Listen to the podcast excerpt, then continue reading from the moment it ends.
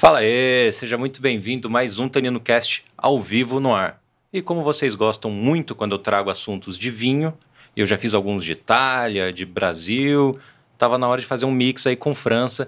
Guilherme, pode abrir a mesa aqui que eu quero mostrar meus convidados. Estou aqui com o Danilo, meu parceiro de ABS, a gente se formou junto com o Benoit, francês, Prazer, erradicado é. no Brasil. Quanto tempo já, Benoit?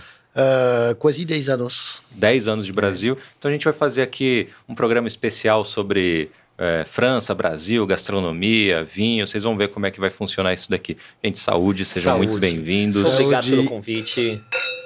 A gente tem bastante vinho na mesa, né? Como sempre, episódio de vinho é uma bagunça, né? Você já percebe que o negócio aqui fica é, repleto. Mas eu queria falar com vocês o seguinte. Primeira coisa, se inscreve no canal. Sem inscritos, esse canal não vai para frente. Se você está assistindo ao vivo, Participe deste episódio, mande sua pergunta no chat. Olha quantos assuntos a gente tem aqui para debater, perguntar, enfim. Agora, se você está assistindo à noite ou daqui um mês, né, hoje é 8 de fevereiro, você está assistindo dia 8 de março, deixa um comentário, fala para mim o que você achou do episódio. Isso me ajuda muito também com engajamento, com algoritmo, essas coisas todas. E lembrando vocês que a gente está aqui na Crosshost, um estúdio na Vila Mariana, em São Paulo. Então, se você tem qualquer projeto audiovisual, entre em contato com eles, link aqui na descrição, vocês vão ser muito bem atendidos, tá? Tem todo tipo de projeto para vocês. Isso aí, né? É Aqueles recados iniciais é dados. É importante, né, para começar o programa. E, ó, antes de começar, a gente estava aqui falando do vinho, né? Que vinho gostoso, né? O Danilo que tá, trouxe. Tá bem fresco. Eu trouxe vinho aqui quando eu fui morar na França. Nós vamos falar daqui a pouco um pouco mais sobre isso para vocês. E eu trabalhei num bar em Paris que a gente tinha um, um foco em pequenos produtores, em champanhe, Borgonha, Beaujolais, enfim. E um dos vinhos que eu me apaixonei foi esse que eu trouxe aqui. Posso falar já do pode, vinho, então? Pode. Como a gente tem bastante, a gente já eu, começa falando de vinho. Eu trouxe onde é aqui. Eu trouxe essa garrafa aqui para a gente provar aqui no podcast hoje, que é um Domaine de Lardon, que é um Beaujolais. Esse aqui é um Chenas, que é um dos 10 crus de Beaujolais. Esse é um produtor natural, tá? Ele tem 12 hectares de terra que ele planta entre Chenaz, entre Moulin Vin e um pouco de Beaujolais Village, normal, sem problema nenhum. Aqui, esse vinho específico, ele tem de solo de granito, tá? Então, granito, querendo ou não, é um solo um pouco mais difícil de fertilizar, é um, um solo mais difícil porque tem um pH um pouco mais baixo, que aumenta um pouco a acidez, que ela é pronunciada nesse vinho. Então, aqui a gente tem uma qualidade do produtor que, além de ser natural, ele faz um trabalho mega incrível para trazer o que está aqui nessa garrafa. Isso para mim é a pureza, a expressão de um gamé que ele faz é, lá em China. Isso aqui para mim tá incrível, uma das minhas joias que eu trouxe na mala e é um prazer estar tá bebendo com vocês Olha, aqui. eu fico muito feliz de você ter reservado uma pro no Cast, porque realmente tá, tá bem bacana. E, bom, aquela perguntinha para a gente iniciar de fato, né, que é a clássica, e já que o assunto hoje é vinho, e gastronomia também, como que o vinho e a comida, né, mas a, a, parte mais poética da comida, não a parte de alimentar o corpo, né, entrou na vida de vocês? Acho que ele pode falar primeiro que ele tem mais área Bom. de experiência do que é, eu. Não sei, na, na, França temos uma relação com a, a gastronomia, a comida e o vinho que realizei quando cheguei no Brasil, que é uma relação que quase não é normal falamos de, unicamente disso, vivemos para isso. Para isso. Uhum. Uh, durante o almoço já estamos pensando e conversando sobre o que vamos jantar e várias pessoas me falaram que não é normal. Então, bom, eu nasci assim, numa família de gourmet, de gourmands. Uhum. Uh, o meu pai tinha uma adega importante. Todo mundo na casa está cozinhando, da avó até a minha mãe, o meu pai, tem um super bom cozinheiro. Uh, faz parte realmente da nossa cultura. E uh, é isso, é isso. Sempre mergulhei nos restaurantes como clientes, como os meus pais, na cozinha da família, os meus tios, cada tem uma especialidade. O meu pai é o cassoulet, o outro é o couscous, o outro é. Bom, estamos realmente vivendo para comer e beber. Uhum. E uh, é uma tradição, uma cultura que está se perdendo um pouco na França, com as novas gerações, mas eu sei que uh, tu totalmente. Uh, dentro dessa, dessa coisa. Você acha que essa. Profissionalmente e pessoalmente. Claro, até. claro. Essa geração mais jovem, que está fugindo um pouco dessas raízes, uh -uh. é um pouco do que? Essa globalização? Ah, acho que é tem um problema da, de globalização, do... tem um problema de pessoas que não querem mais o que usamos o tempo deles de forma diferente também. Uhum. Uh, cozinhar na, na, na, sua casa, bom, pode ser rápido, mas também pegar um pouco de tempo se você quer encontrar os bons produtos. Você vai buscar, você não vai no, especialmente no supermercado embaixo de, da sua casa uhum. ou do seu apartamento, você é. vai buscar o, o hortifruti que, que tem, o hortifruti, desculpa, que tem uh, os melhores produtos, o açougueiro que tem tal, você vai perder tempo entre aspas. Para mim não é perder tempo, mas para muitas pessoas é perder tempo de gastar uma hora por dia para uh, tentar de encontrar o bom queijo, a boa carne, o bom peixe, etc, etc. E é isso, posso entender. Tem pessoas que realmente têm também uma, uma parte econômica, financeira importante, que se você quer comer, beber bem, etc., tem um custo a, que pode ser um pouco a mais.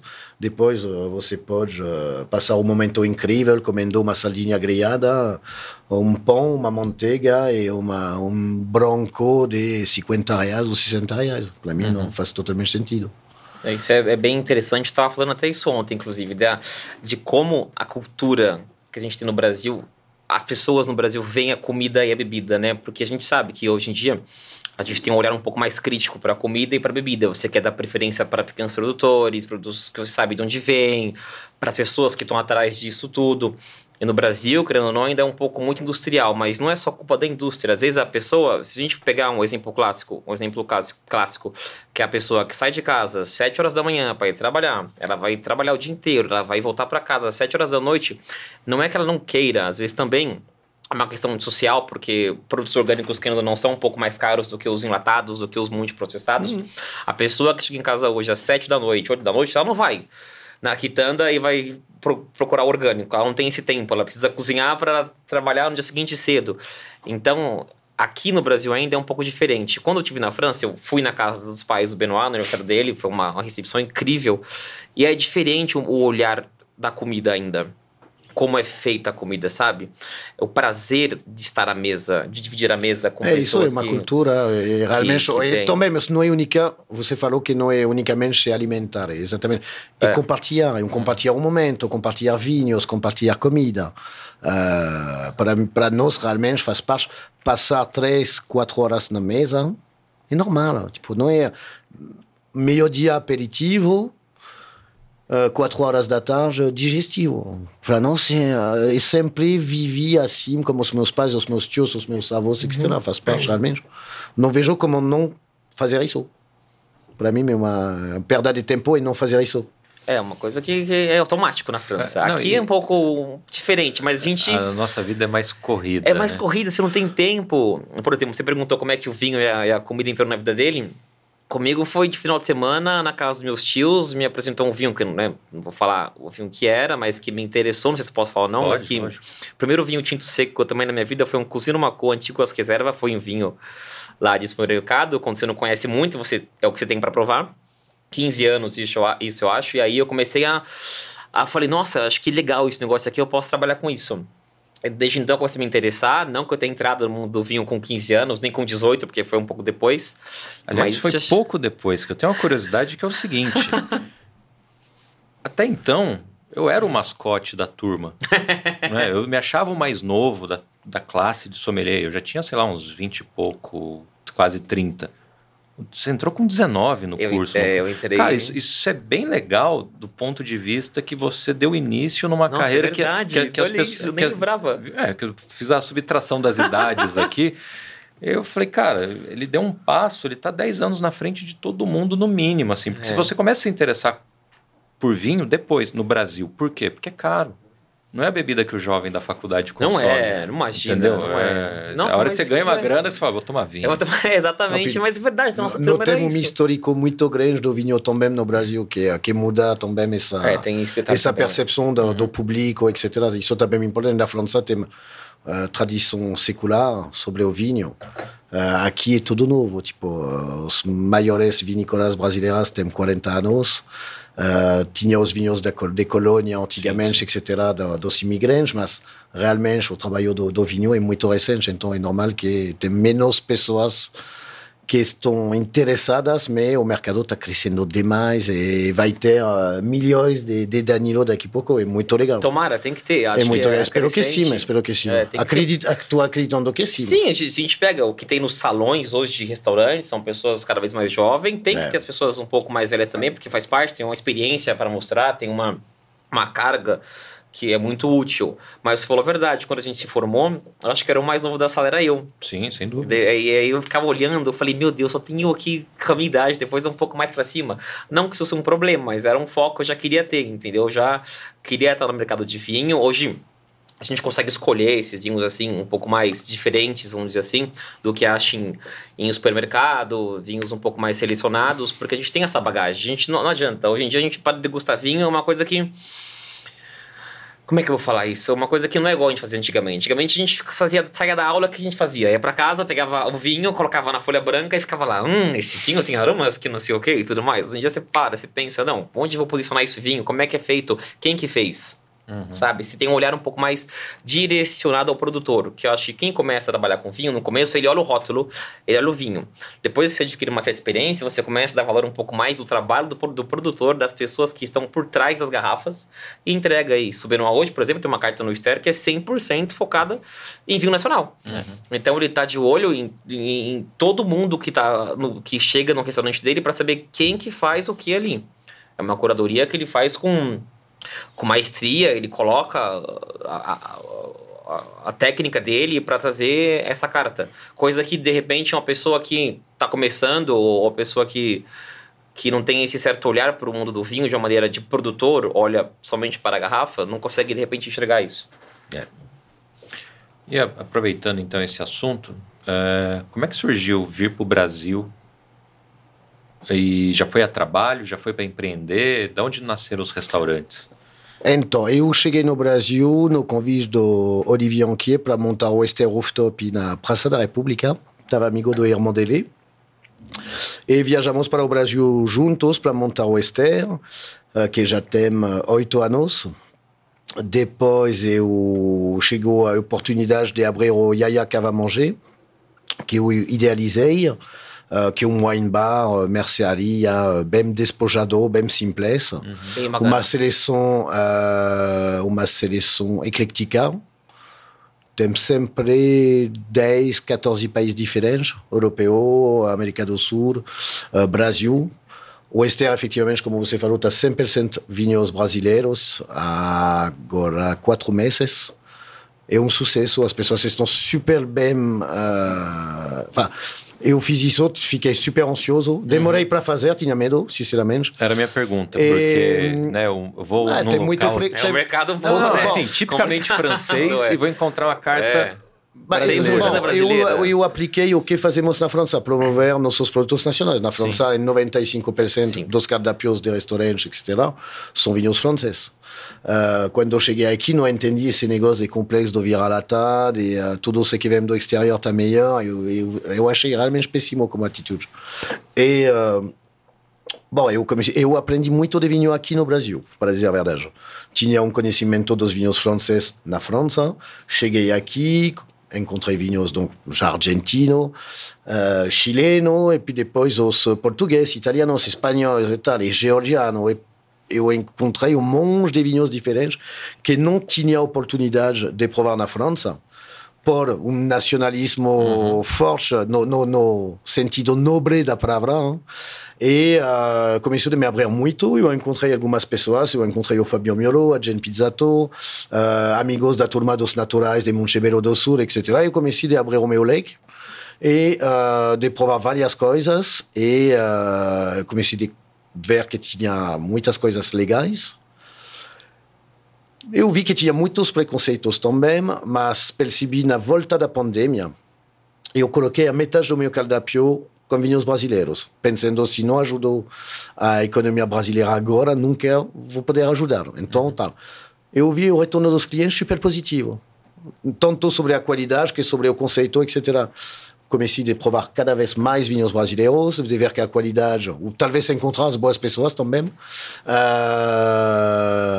e chegou um momento, putz, tu, tu atrapalhado, gostaria de colocar mais uh, brasileiros, só que como na época me obriguei sozinho de colocar uh, português, espanhol, para tentar de satisfazer todo mundo, de agradar todo mundo, uh, chegou um momento e eu falei para Olivier, tipo, você acha que poderia passar tudo 100% brasileiro? O cara me olhou, tipo, olha, você é o cara do vinho, se você quer, faz, cara, não sei, não sei, vou bem, você tem o meu apoio. Viajei para o Wine Sus Americano no mês de setembro, encontrei a Lucia Porto, que é uma jornalista do Brasil dos Vinhos, e ela fez uma matéria sobre mim ela virou, virou uma coisa, tipo, todo mundo começou a me contatar, apoiou o negócio, e eu pensei, tipo, bom, não posso mais recuar. Tirei os importados que tinha, tinha ainda no, no eu falei, bom, vou vender na Vostar e eu passei tudo, entrei 50 referências brasileiras, tenho agora 15 ou 20 vinícolas brasileiras na, na espera, não consigo colocar todo uhum. mundo. É muita coisa. E uh, é isso, e cada vez mais uh, foi publicado na, na Folha há pouco tempo, na Veja. Estou continuando de receber um monte de ligações de, dos produtores que querem me apresentar os vinhos, etc, etc. E agora tu, uh, tu nesse, nesse caminho, não posso voltar Ó, atrás. Eu te garanto que ele não está mentindo, porque eu recebi um monte de mensagem de produtor perguntando: você conhece? Pode me introduzir? É, não sei se viram a, a gravação aqui. Mas, ó, Faz a ponte. Eu falei, calma, isso é uma coisa de apresenta. louco. Onde, onde veio para a França, eu trabalhei num bar de vinhos chamado Sérgio 261, com a Daniela Bravin e Cássia Campos. Na hora, quando eu entrei na sede, eu falei para elas assim, para Dani, eu falei, Dani, eu quero ficar um ano aqui, eu quero ir para a França. A Dani virou para mim e falou assim: o melhor lugar para aprender de vinho é o Brasil.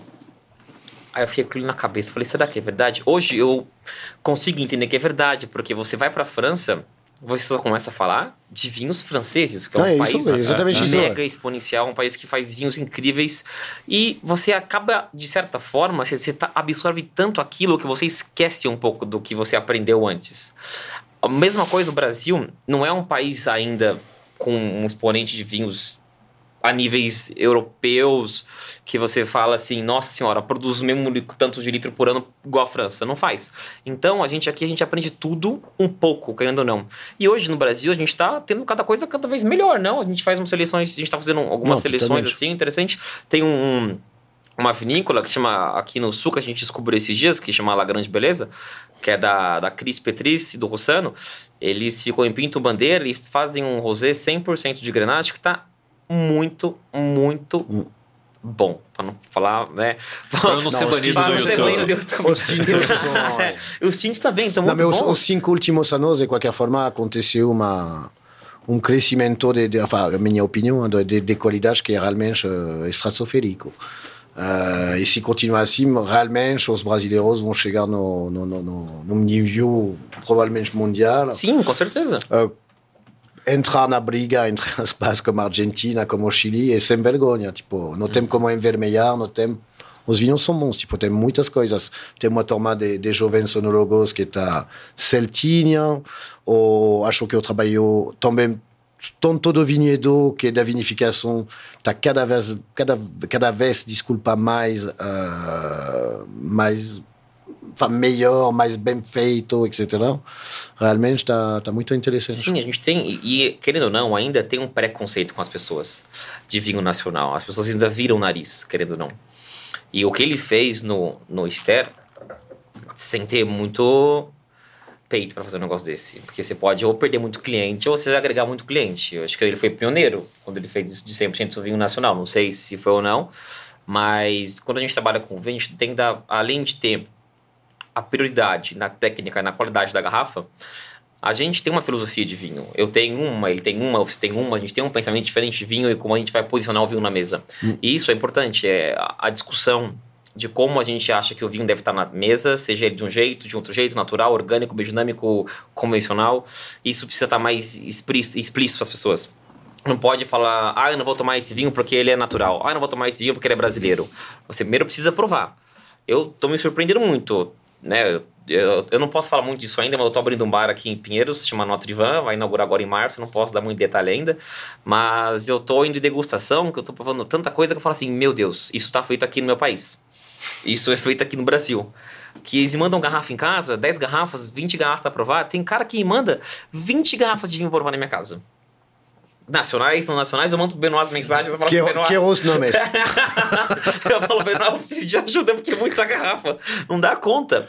E quando eles mandam, eu, eu divido essas garrafas com pessoas que estão no meio, que eu sei que podem dar jogo com os vinhos. Que a gente, a gente senta, fala do vinho tecnicamente, como a gente é mais íntimo, a gente pode falar da nossa opinião pessoal do vinho ou não.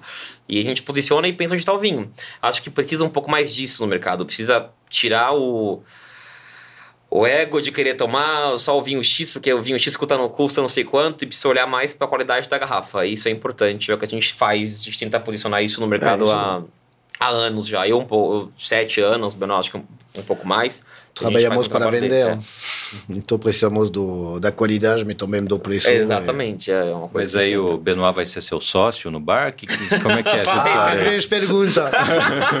Bom, Fala, vamos quebrar esse, esse falso segredo, porque acho que todo mundo entendeu. É, Todo mundo já sabe.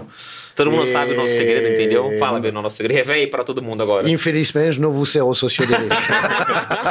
Sou sócio de coração dele. Sócio de coração Do meu é uma, é um, mentor. um do meu, mentor, do é- meu pupilo. Exatamente. Benoit, quando eu fui Não, pra como, França, como estamos muito. aparecendo muito juntos, tem pessoas que se perguntam também. mas Perguntam, muita gente pergunta. Ele faz o caminho dele, faz o meu. É, mas no futuro Quem sabe, temos talvez um espaço dia vai é, pra- acontecer. pra fazer um, um show acontecer. Mas Benoit abre muita porta pra mim. Quando, quando eu fui pra França, ele fez uma conexão pra mim num bar de vinhos na França. Pega o menino, o menino é bom, o cara é bom, vai lá, lá, lá. Ele, ele está na dívida comigo, só que Eu devo cheguei. eu milhões pra ele, eu Vou te contar rapidamente. Eu cheguei no, no 261, um dia final da tarde, só para tomar uma. Lá sede. Depois uma, no sede. E ele chegou tipo, "Bro, você conhece o do- o 228? Eu tava de olho já em alguns lugares, 228 litros? Eu falei, sim, claro, são amigos meus. Tipo, como se conhece todos os bar de vinho de Paris. Eu já tinha uma lista. Ele, ele chutou o bar, O que que é o bar dos meus, É. dos meus amigos, que são amigos do meu primo, que tem uma, uma vinícola na, na Borgonha, etc. E ah, ele me falou, pô, mas eu falei hoje como ele é. Você pode me ajudar? Eu falei, sim, tá bom. Eu liguei o Robin, que é o amigo do meu primo, e falei, bom, tem esse brasileiro que parece que vocês estão Ambizu, falando, tal. Cara, é bom, se você quer, tal. É bom, tá bom, Benoit. Aqui é uma... É muito penível, muito complicado de encontrar alguém, então vou conversar com ele, mas acho que tá, para nós tá ok, se você avaliar, tá ok. Ele foi uma loucura. Ele foi na França. Foram, foram acho que 15, porque eu ia pra França tirar férias. Eu, eu queria ir pra Paris, lá tinha uma seleção de bares que eu queria conhecer. E aí eu fiquei pensando, o que, que eu não posso, já que eu vou, por que eu não posso arrumar uma coisa? Aí eu selecionei alguns lugares que eu queria e ele apareceu lá na sede. Eu falei, nossa, você conhece isso? Aí ele, conheço. Aí foi muito rápido, porque em 15 dias eu solicitei um visto. O visto foi aprovado. A passagem de volta que eu tinha comprado, perdi. Que eu comprei as É, passagens, não porque eu, é não reembolsável. reembolsável. Perdi tudo. Fiquei uns dias em Portugal, lá, farreando pela cidade, tomando uns vinhos em bons bares de vinhos que tem lá em Portugal. E, acabei ficando lá. Acho que foram oito meses que eu fiquei lá na França. E voltei só pra poder abrir meu próprio bar e trilhar o meu caminho, a filosofia que eu tenho de vinho. E eu quero. Morou num apartamento de 6 Morava metros quadrados como, como, É um isso, bom, ó. como um bom que você parisiense. já não me contou. Conta É, aí. Qual, é, ó. qual que era a metragem do seu apartamento Gente, e quanto eu- que você pagava? É uma coisa muito interessante. Cheguei em Paris, fui morar na casa de, de um casal querido, Pina e. Lauro Ambizu. Adoro vocês, espero vocês aqui. Uma casa já maior, mais confortável. Fiquei um mês lá. Até arrumar, em Clichy, isso, uma cidade de lá de Paris. Até arrumar um apartamento perto do bar que eu trabalhava, porque eu saía do bar uma da manhã. É, não tem como. Você tá no bar, quem trabalha na área sabe. Você trabalha, depois que você, trabalha, você acaba o trabalho, você, você acaba tomando uns negocinho. Aí eu fui morar num apartamento, eu pagava 800 euros para morar num apartamento de 10 metros quadrados. Era ali, eu não tinha cortina. Eu acordava todos os dias. Olha, olha o primeiro mundo. Isso ninguém sabe. Olha a o cara do mundo. primeiro Ô, Guilherme, mundo. qual que é a metragem da sala aqui? Deve ter o quê? Uns, uns 20? A É, sala? faz a metade aqui. ó. Eu- eu- Metade dessas do estúdio Ele me mandou hoje. uma vídeo eu falei, pô, É. eu já sabia o que vai, o que vai ter atrás da porta. É. Ele abriu eu falei, é isso. Eu não, eu não tinha cortina. A primeira quinzena que eu fiquei, eu acordava todo dia com aquele sol na minha cara. Você imagina, chega em casa duas da manhã, você dorme às três, três e meia. Você vai acordar às seis da manhã com o sol batendo na janela? Não é. dá. Aí o que, que eu fazia? Eu pegava a, a, toalha e eu pendurava na janela e fechava. Que, a, que ela, a janela na França, ela, ela bate assim é, pra, pra, pra, cima. E foi isso. E foi um período muito bom. Esse apartamento foi muito útil para mim. Era o terceiro andar. E lá, a prédios com seis andares não tem e elevador. Então você sobe. Não tem porteiro, não, não tem, tem porteiro, elevador. não tem elevador. Eu acordava de manhã cedo, a pessoa mandando na minha porta, tipo assim: Oi, você conhece Jesus? Eu falo assim: Hã? Como assim você subiu no terceiro andar pra vir pra bater aqui na minha porta? E de escada, já caí algumas vezes nessa escada, não posso mentir, mas. É um clássico isso. É um clássico, você se atropelando tudo. Ô Danilo, mas uma outra coisa interessante que eu te perguntei quando você chegou, você foi lá na loja e tal. É, eu falei, tá, mas um brasileiro pode ir lá e ficar trabalhando? Você me explicou que era um, um programa para jovens Isso, até 28 é, é, anos. Esse, né? esse visto que eu tirei foi um visto chamado visto férias trabalho. É quando você de, de 18, acho, a 28 anos, você apresenta uma proposta para o consulado, você tem que ter a identidade normal e já um, um contrato de trabalho e um lugar para trabalhar, ajuda muito. E como antes de ir para o consulado eu já estava com essa proposta, faltava só isso, porque o emprego estava garantido. Eu falei, se eu não for aprovado, vou perder o emprego. Então eu escrevi uma carta, Pina, que me ajudou. Um beijo para escrever essa carta em francês, que na época eu não falava francês. Eu fiz um mês, uma semana de francês, fui aprendendo na hora, na raça lá. Depois eu conto essa história. E uh, escrevi uma carta, motivação, o que eu queria fazer lá. E é muito importante essa carta, é as pessoas. Muita gente foi reprovada. Quando eu fui solicitar meu visto, acho que tinham seis na minha sala. Só eu fui aprovado por esse visto. Porque eu coloquei na carta que eu queria ir para a França, ter uma experiência, e a ideia era voltar para o Brasil. Uhum. Eu acho que quando as pessoas escrevem a carta, elas querem escrever Quero formar uma lá. carreira na é, França e óbvio. E isso acaba o consulado ver e fala assim: toma. Você foi buscar uma expertise, é, uma falei, tal para levar de volta no Estou voltando no para o Brasil, Brasil para abrir um bar de vi, para abrir um bar de viso futuro e e foi aprovado. E aí eu comecei a nadar no francês. Eu cheguei na França, fiquei oito meses lá, eu lavei dois meses de louça todos os dias, duas horas por dia das nove e meia da noite às onze e meia da noite, eu ficava na salão, no salão até as nove e meia, saía duas horas de louça todos os dias. Eu queria matar. Bisou à tous de 228 litres, j'aime bien né? Mas eu queria matar todo mundo, mas eu entendia que era até eu falar o francês. Depois uhum. que o francês desinvestou, aí, aí, aí foi. Hoje meu francês é melhor que meu inglês. O Benoit fala, fui na casa dos pais dele lá, é, ele fala, como é que você aprendeu esse francês tão rápido? Porque a gente trabalha com público. Não, você tá na, na, na, na, na, sala, você recebe pá, pá, pá, pá. Então você tem que aprender uma hora. E foi uma experiência muito bacana, que eu quero trazer um pouco desse conceito pro Brasil, mas eu não posso falar mais isso ainda. é, bom, não, não é entrar em, em detalhe, não, mas, mas o, que, o que, que você percebe de diferente é, que tem no wine bar francês que a gente não tem aqui. Eu estava falando isso antes de. Eu estava numa degustação hoje que o Eduardo mandou o vinho aqui, inclusive, falando sobre isso. É, numa degustação se fala? Eu acho que o consumo de vinho, o consumo de vinho na França, ele está muito ligado não só a pessoas de mais idade, quanto está ligado a jovens, pessoas que bebem vinho e se preocupam cada vez mais. Eu vi uma crescente na França, por exemplo, de vinhos mais naturais. Os bares de vinhos naturais Pra você chegar nos bares, você tinha que chegar no bar na hora que abrisse. Uhum. Senão você não ia entrar. Não sei se você conhece esse dono, você falava, ô, oh, salu. Aí você entrava. Eu trabalhei nesse bar. A gente tinha Jurá, Borgonha, Champagne, França inteira. O que eu menos vendia, olha que loucura, era Bordeaux. Era o vinho que eu menos. Era a região é. que eu menos vendia, era Bordeaux. Vendia muito Borgonha, vendia muito Champagne, vendia muito Rhône, vendia muito Loire, mas Bordeaux era uma coisa que eu não sei. Principalmente para turista pessoas de Nova York, pessoas de Dubai, pessoas de Marrakech, que eu fiz muitos amigos é, os Bordeaux perderam um pouco da Perderam da um fama. pouco espaço, é, eles perderam, da acho fama. que né, a fama. Eles são de são muito boa qualidade, não temos que Não, tem coisas legais, bem Mas legais. acho que eles estão perdendo um pouco espaço. Mas seria uma questão assim do vinho menos pronto? Imagino que você tem basicamente vinho do ano na carta ali, né? uns Bordeaux 16, 17, 18. Mas eu também tinha Bordeaux antigo. Tinha, tinha. Tá. Eu tinha, tinha uns Bordeauxzinho antigo lá, Bordeauxzinho, uns Bordeauxão antigo, mas mesmo assim... A... Não, porque a questão é, a gente está tomando um Beaujolais 21. É. Espetacular isso daqui. Gente... se, a, se a gente abrisse quase que qualquer Bordeaux 21, a gente já tá falando. É, é duro, não, com certeza. Mas, nossa, não, é, com certeza. Mas a gente tinha Bordeaux naturais, orgânicos tudo mais. Mas a procura era um pouco menos. Uhum. Acho que era um público que já vinha com outra característica. E eu tô vendo isso acontecer aqui no Brasil. Eu tô vendo a gente está num período de vinhos mais leves, a gente está num período de vinhos brancos, de vinhos naturais. A gente está numa onda de vinho natural faz uns 6, 7 anos, eu acho, já aqui. O Brasil vem numa crescente de vinho natural que Total. tá in- inflando qualquer lugar, entendeu? Hoje em dia é normal, graças a Deus, porque é o padrão do vinho, né? O vinho nasce natural. A gente que coloca as coisas lá para poder Exatamente. deixar ele endireitado, vamos dizer assim. E isso na França é comum. É comum. E, e- é que. É, e no Brasil a tendência eu acho que vai continuar um pouco nisso. As pessoas que bebem vinho já há um tempo, elas vão continuar querendo verificar o que estão bebendo, vão continuar querendo saber mais sobre o que está bebendo. E o público novo, que não conhece vinho, vai buscar. E vai, quando começa a buscar, você não começa a buscar pelo naturalzão, você começa a buscar pelo clássico, que você sabe, é o que você tem acesso. E não está errado. Você tem que começar por onde você tem acesso, não está errado. E isso vai abrir muita porta por aí. ó. Eu vejo um, um mercado muito legal. Acho que hoje em dia, se for nos bares de vinhos, o, o- a faixa etária é de 20 a 40 anos. Sabe? Tem um povo que está aí atrás. Claro que não é a grande massa da população, né? Estamos falando de São Paulo, que já é um pouco diferente do que acontece no grande Senão, Brasil. ma- né? mais que 40 anos, 45, você precisa realmente de Bordeaux.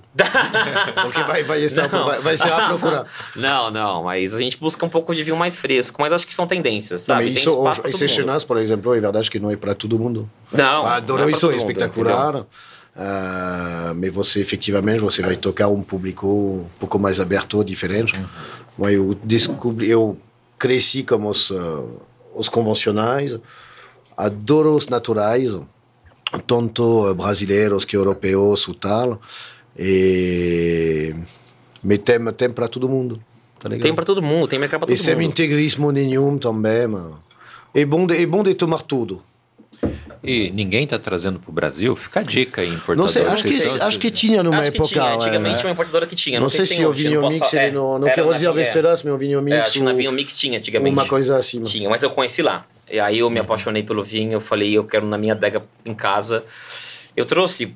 Até ia indicar o Lucas, mas ele tá agora na Casa Alemã, então também não É, o. Lucas, um querido. Um beijo, Lucas, um beijo, Emi, querida. Eles estão na Cave Alemã, entendeu? São queridos amigos. Emi, principalmente, já me ajudou muito na vida. Então, tá na Cave Alemã, que traz coisas muito boas. Sim, já. sim, já. Tô vendo coisas legais com É, o Lucas eles. fica bravo porque eu compro com a Emi, né? Mas, Ah, Emi. Pô, não dá, não Beijo, dá Lucas. pra... A gente também ama você, tá? Não se É. preocupa. Fica em paz. Mas é que a gente conhecia primeiro. É você conhecia a mim, então, já, Sim, não era já, isso? já há isso. bastante tempo já. É. Cara, é... Putz, a gente vai papeando até... Ah, encontrou brasileiro lá no Bar da França? Te- Encontrei. E Eu tenho um cliente minha. Ó, Lígia, um beijo. Uma cliente minha que foi me ver quando eu trabalhava no Prós Vinho. Que quando eu entrei na, Uhum. na, na nossa escola, posso falar o nome? Não. Sim, Na mundo. Depois eu fui, pro- eu fui pro, pro SED. Ela me encontrou no SED. Fui a Paris. Ela foi me ver em Paris. E agora, Agora eu tô imagino que voltando, ela vai ela no vai, Notre ela vai, com certeza. Guardar né? esse tipo de cliente.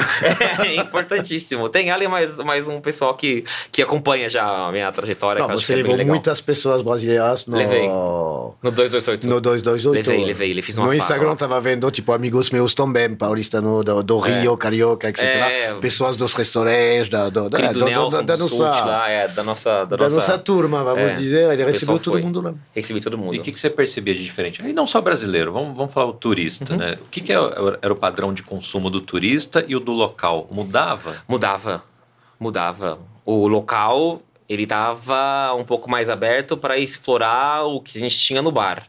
O turista, ele queria uma coisa mais segura. O turista Ah, era é. basicamente champanhe. Mesmo o nosso champanhe, não tem, a gente não tinha nenhum champanhe de grandes Maison, É, são né? de grande pequenos maison, só petit produtor. E o turista ia nisso. E alguns que já tinham, tem, tinham cliente turista que ia cada mês. Um 228 e queria coisa nova. Mas basicamente era isso. O turista era champanhe. Tá. O francês em si, ele queria um Bourgogne, ele queria um Beaujolais, ele queria uma coisa diferente do que a gente tinha para apresentar. Basicamente é- era o que eu sentia lá, na França. Mas para te dar uma ideia, vou, lá, vou viajar amanhã para a França. Manda um beijo para todos os amigos lá. 228, sábado à noite. É uma a, é minha prioridade, você pode imaginar. e estou levando um amigo meu, Marcio Silva, que é um super barman brasileiro tal, que está louco de vinhos naturais. Vamos lá, já tinha uma degustação de vinhos da Geórgia Hum. e achou da Estônia. Uhum. Donc isso já estava previsto e vou levar vinhos brasileiros para abrir como, a, como essa turma também, para brincar um pouco, para... Donc é, é legal. Sim, é, tá, tá isso, ó, tá tendo um boom na França, em Paris especificamente, que é a grande metrópole do norte, assim. Uhum. Olha, me mandando mensagem. Ela já, já deve ter que eu falei dela, não vou ouvir a mensagem agora. Um beijo. E tá tendo um boom muito bacana disso, dessa cena tem vários bares em Paris que valem muito, muito a pena ir. Muito. Que são, às vezes, discotecas, sabe? Que o vinho ele tem como foco, mas é uma coisa que tá na mesa. Né? Acho, acho que conheço esse lugar. Eu não posso falar o nome. e, mas o vinho tá na mesa, e é isso. E isso precisa mais aqui. É que assim, querendo ou não, o vinho natural, ele é mais caro no Brasil. Não é um vinho que você vai comprar facilmente por 100 reais. É um vinho que você vai pagar 300, 400, 500, céu é limite. Então não é uma coisa que você vai achar em qualquer lugar. Porque tanto como pro dono do bar, que é difícil de vender, depende de onde ele tá, uhum. como é o posicionamento do bar dele, qual é o público dele, quanto para quem está consumindo, depende muito do público. Então, tem algumas casas no Brasil que fazem um trabalho bem bacana. A Aeroteca San Vincent, do Léo Reis, é. que está fazendo um trabalho muito lindo. Faz, faz, acho que é o mais antigo, eu acho que é, né? são, são, são os pioneiros. São os pioneiros que fazem isso, fazem um trabalho maravilhoso com esse tipo de vinho. Enfrentando o povo nessa época, já há 20 anos atrás, eu acho que já tem 20 anos a Enoteca São Vincent. Ele coloca, 20 ou 10, não lembro agora. Não, desculpa, 10, 10, desculpa é, você falar mentira. isso um pouco mais até. É, ele tá num, num trabalho bacana lá. Como ele tá encarando agora, só O Nature Basque, o, o salão, se não me engano, é o maior salão de vinhos é. naturais do, da América, da América é, do Sul. É, isso aí. E uh, não, tá não, lindo a, a cena. Belo trabalho. Belo trabalho. Tem, tem muita coisa natural boa, como tem muita coisa natural sorri. Tem como tem muito vinho convencional bom, como tem, tem muito vinho com é. não, não existe. Defeito no vinho não se esconde, seja natural ou seja convencional, tá? Tá defeituoso? Tá. Ah, é natural. Ok. Mas sem defeito. Acabou. Certo? Então, um bom é, eu, eu acho que um, um ponto que, que pegou muito, vamos dizer assim, de uma má fama, eram vinhos ruins que se escondiam atrás do é. rótulo de vinho natural é. como uma defesa. Não. Tem muito né? isso ainda. Não, mas mesmo no mundo do mercado dos naturais, tem pessoas que não concordam sobre justamente esse negócio de defeitos, etc. Eu vi pessoas defender uma, uma souris, justamente, falando que a expressão do vinho não é. não é. Não é, não é. Não adianta. Tem vinhos como defeitos, pode acontecer o fato de não incluir química no, no processo de vinificação uh, pode dar acidente, acontece, não é, não, é, não é grave, pode ser grave para o produtor, para dizer a verdade, uhum. mas não deve justificar um vinho mediocre, com defeitos, etc. Isso jamais. É, não justifica, jamais, jamais, não é porque o vinho natural que você tem que sentir o sorriso. É, então, parecia que era uma chancela para qualquer coisa, não, né? Não, é natural, é, ele pode. Era uma desculpa, não, não, era isso mesmo. Exato. Quando começou esse molde é natural, é ok. Tá, você tá quer saber, na França, 20, eu tomei os meus primeiros naturais na França 25 anos atrás. Não entrei no movimento natural, porque tinha muitos defeitos. Uhum. Entrei no vinho natural de novo quando cheguei no Brasil, quando eu encontrei o Xavier do, do Jardim dos Vinhos Vivos. Eu percebi que o mundo dos naturais europeu, na Europa, mudou totalmente. Uma seleção natural foi feita. Uhum. Quem fazia merda, desculpa falar assim, Sim. foi descartado. Foi descartado. Quem entendeu, cresceu, melhorou, ficou e com produtos maravilhosos. E uh, é isso, e nesse momento eu entrei nesse mundo dos naturais, etc. Sem integrismo nenhum, todo mundo uh, convencionais, uhum. biodinâmicos, orgânicos, tá? Sim. Se é bom, é bom, é ponto final. Se é bom, é bom. Mas é verdade que, uh, mesmo os naturais brasileiros, estão crescendo muito Sim, rapidamente, está impressionante. O uh, que demorou 20 anos para ser feito na França, aqui vai demorar 5 anos. Tu vendo produtores em que estou seguindo já há quatro anos, etc. O cara passou de um nível baixo já um nível pá, mas daqui 5, 10 anos o cara vai virar uma, enfin, vários uhum. vão virar somidade do, do, do, do, vinho natural, porque está muito bem e, feito. E é... Eles, também, as pessoas viajam muito, vão na Itália, vão na, na Espanha, na França, encontrar os produtores, etc. E tá, estou e... aprendendo muito rapidamente. Não estou reproduzindo os, os ceros que foram feitos antigamente. E hoje em tá, dia a gente tem, tem uma coisa assim que mesmo não sendo sommelier, grandes restaurantes hoje colocam seus gerentes, diretores para cuidar do vinho, porque uhum. é uma coisa que cada dia mais precisa de cuidado. Tem muita gente que fala que vai acabar a profissão sommelier, porque vai entrar as máquinas do supermercado. Não vai. Não vai, precisa uma pessoa lá. Tem uma grande amiga minha que é a Tássia Said, que ela é gerente de um restaurante aqui, você pode chamar Makoto, e ela, se eu não me engano, acho que ela não tem formação de sommelier, mas ela é a gerente top do lugar. E ela tá procurando esse caminho de vinho. Então são pessoas que, que têm um cuidado com vinho, que não são ditamente formadas como sommelier, ela tem formação em gastronomia, por isso que ela é gerente do restaurante. Que talvez mas... é a melhor coisa. É, e ela, todas as feiras que eu, a gente vai, a gente vai junto. Minha grande amiga Tássia, um beijo. E ela gerencia uma cultura do Shopping Cidade Jardim. E ela vai atrás das coisas. Ela não é sommelier, mas ela consegue entender o público dela. Uhum. E ela que cuida da seleção de vinhos do estabelecimento ela vai em grandes importadoras, grandes que eu falo assim, não de volume, sim, grandes sim, que eu sim. falo de pequenos, é, de, de, qualidade. É, de qualidade, e ela coloca na carta. Então, acho que será uma crescente disso, de não sommeliers, pessoas que estão na área da gastronomia, na nossa área que é. Não, mas acho que é muito. Pessoalmente, não tenho nenhuma formação, não tenho muito conhecimento, mas o que você falou da sua amiga é exatamente isso. Uhum. Eu sei, vai, eu sei. Acho que eu sei o que é bom uhum. e o que vou poder vender para o meu cliente, que é a coisa mais importante, simplesmente. Não penso só no meu gosto pessoal, já falamos disso um pouco antes. Uhum. Uh, é isso o, principal, é eh, fazer uma seleção boa, que você vai poder vender para os seus clientes, entender o que está procurando o público, etc, etc. Mas não precisa de, de, de não precisa. É uma outra coisa de estudar realmente, fazer o ABS, que respeito muito, etc, mas é um outro caminho. É outro caminho? Ô Benoit, eu tô curioso aqui que você trouxe um vinho também pra gente tomar aqui, né? Então, Bom, que, eu, eu trouxe uma... Então, pelo amor de Deus. Eu trouxe uma, um vinho brasileiro. Que que é isso, Fala Olha, sinceramente... Eu ficaria eu, até chato eu, se trouxesse eu vinho que fosse fora do Brasil, né? Eu estava no restaurante no Esther essa manhã, eu falei, bom, que, que vou levar, tá? Bom, tem uma coisa evidente, tem uma... Uh, bom, isso é um vinho que gostou, que tem um preço totalmente acessível, que é uma coisa importante. Você falou que uh, é verdade, muitos brasileiros estão nessa faixa de 100 reais, mas PJ uh, você encontra coisas um pouco bem menos caro também, com Sim. qualidade. Isso é um blend da vinícola Solo. Uh, vou fazer minha foto aqui. é, isso aí. O blend, o Merlot. o meu também. Ah, já fez... Eu fiz antes de começar o episódio. Ah, Merlot 2009 uh, e Merlot 2018, um blend dos dois.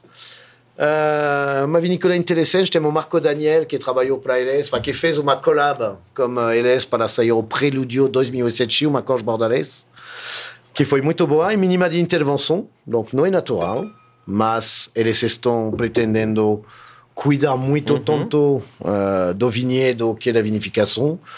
Uh, Rio Grande do Sul, e eu achei que tá, faz tempo que não provei ele, eu achei interessante.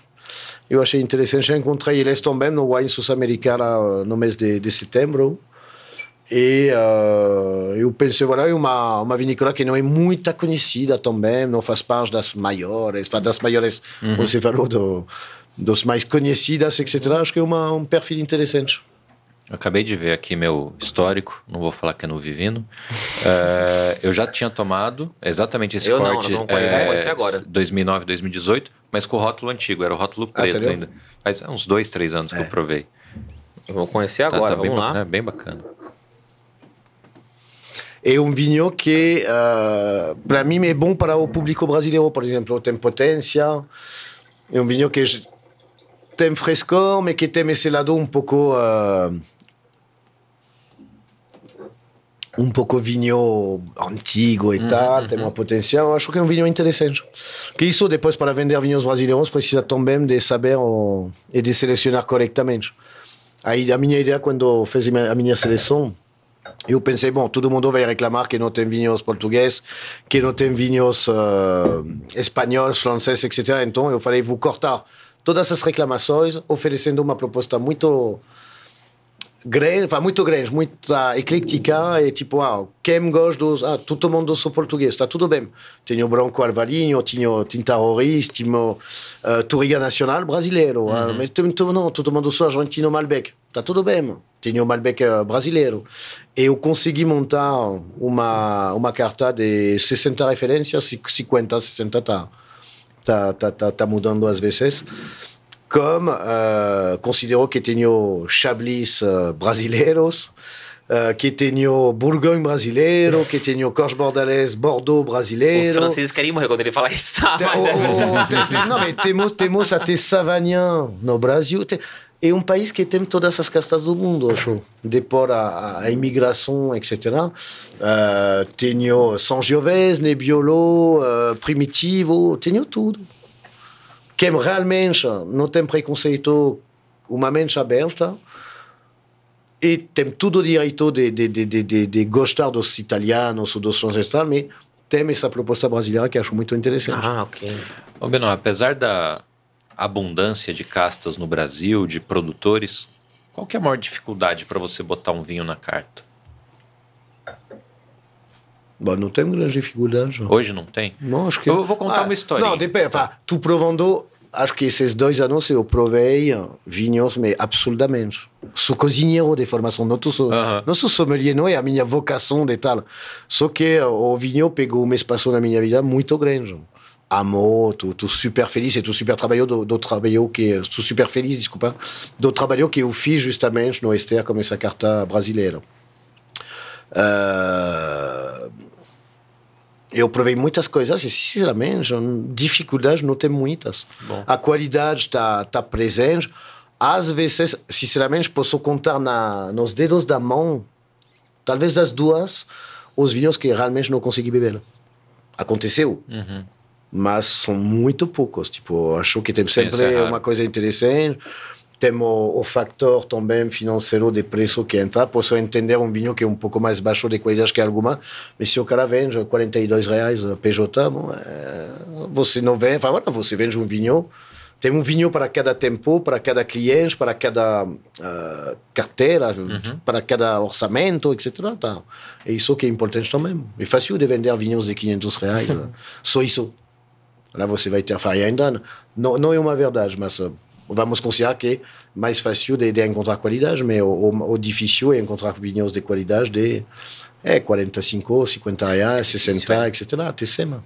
Esse é o nosso trabalho. No, no, no externo, no externo tenho sair- uma garrafa atualmente acima de 400 reais. Não tem? Não tenho. Ah, é? É, o meu forte é uh, 150 até, uh, até 350. Tenho 60 referências e até agora eu recebi nenhuma reclamação. Aí Danilo assustou, vai ter que reprecificar algumas coisas aí. Não, não, não. Assustou. Ele tem esse negócio, mano.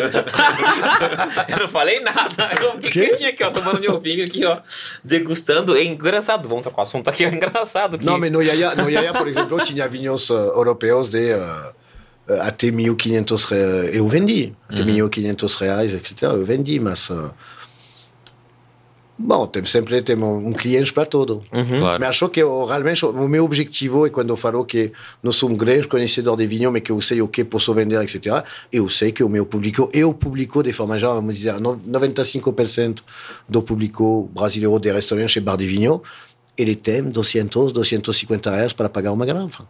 Falo de forma geral. Tem um outro público tal, mas, É, mas de é um forma padrão, geral, é. isso que você vende, não vamos se mentir. Um padrão, as contas não deixam. Os números não mentem, E, né? ma- e tu feliz quando um cara que comprou uma garrafa de 150 reais sai do meu lugar e tipo, putz, cara, esse vinho estava maravilhoso. Isso é o challenge. E eu perguntei pro Danilo, né, o que, que o turista comprava lá, mas o que, que é o- a referência de consumo no Então, Ster, por muito exemplo? interessante. O, quando não tinha ainda a carta 100%, para quem vendia mais vinhos brasileiros, são os gringos. Porque o, o- cara via, vai viajar na Itália, vai tomar um vinho italiano, vai na Argentina, vai tomar. Chega no Brasil, ele tem uma proposta. Se ele não tem, se ele tem só uma carta de vinhos importados, ele vai tomar qualquer coisa. Se ele tem vinhos nacionais, ou gringo, americano, francês. Uh, qualquer gringos vai no vinho nacional para provar, tipo. E é isso. E tem vinhos que estão perfeitos para. Uh, tem o Lodge 43 da Miolo, por exemplo, é o vinho perfeito para um gringo. Porque ele, não sai ele da, da zona de conforto, o cara tomou um nacional, vinho bom, bem feito, preço ok. E uh, é um vinho perfeito para isso, tipo, para abrir a mente sobre, por exemplo, os, os nacionais para um gringo, acho, a minha ideia. Uh, porque você não sai o cara da zona de conforto. E ainda existe um consumo muito em cima dos tintos? Ou o pessoal já está mais aberto para espumante, branco, rosé? Olha, de análise tanto no ester, tanto no yaya, é. uh, geralmente é 80% de, de tinto. Para, para, a minha experiência. Uhum. Depois, talvez, o Sage, ou, é, ou o Prosé é, Vinho é, é diferente, é um não sai, ou, é. ou, qualquer lugar é diferente, mas eu sei que pessoalmente é 70%, 80% de tinto e o resto branco, laranja, espumante, etc. No Ester, estou vendendo laranja para caralho. Okay. É um lugar. Pode. É, é, em francês, o algoritmo ah, não, não, pegou. Não pega, né? É um lugar, é um lugar, é um lugar mainstream mas estou vendendo muitos vinhos laranja. As pessoas têm essa curiosidade. A curiosidade né? Eu sempre fiquei uh, surpreso disso. E o no SED por funcionar, por exemplo, no período da tarde, você percebia mais ah, espumante branco, branco rosé? espumante era, era incrível. Então, ó, no prosa tinha uma carta de 400 rótulos. No 228 uma carta de 700 rótulos. Na sede é uma carta rotativa, que eu hum. gosto muito. Não é. posso falar nada, Dani e Cássia foram pessoas...